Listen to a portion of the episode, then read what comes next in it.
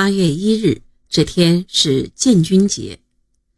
然而这一天，彭德怀却在接受批判。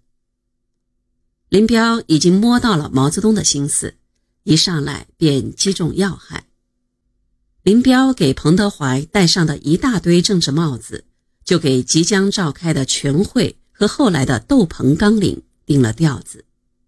一向沉默寡言的林彪不说则已，说出的话就很厉害，这也是他的一个特点。林彪所说的野心家、阴谋家比较好理解。说伪君子冯玉祥需要解释一下。林彪说彭德怀是伪君子，意思是彭德怀的艰苦朴素、清正廉洁是伪装的。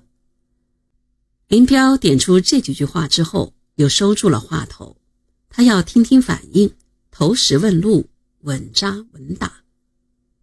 接着又是毛泽东说话，他谈天说地，道古论今。从彭德怀的经验主义谈到马克思主义哲学，从中央苏区的残酷斗争谈到庐山上的小资产阶级狂热性。坐在旁边的林彪暗自得意，他提出的上纲上线的结论得到了毛泽东的完全采纳。在那时的政治气候中，没有比得到毛泽东的欣赏更好的事了。当谈到会理会议时，因当事人都在场，林彪不得不说了实话。我当时写信给中央，要毛、朱、周离开军事指挥岗位，由彭德怀指挥。事前并没有同彭德怀商量过，同彭德怀无关，是自己决定写这封信的。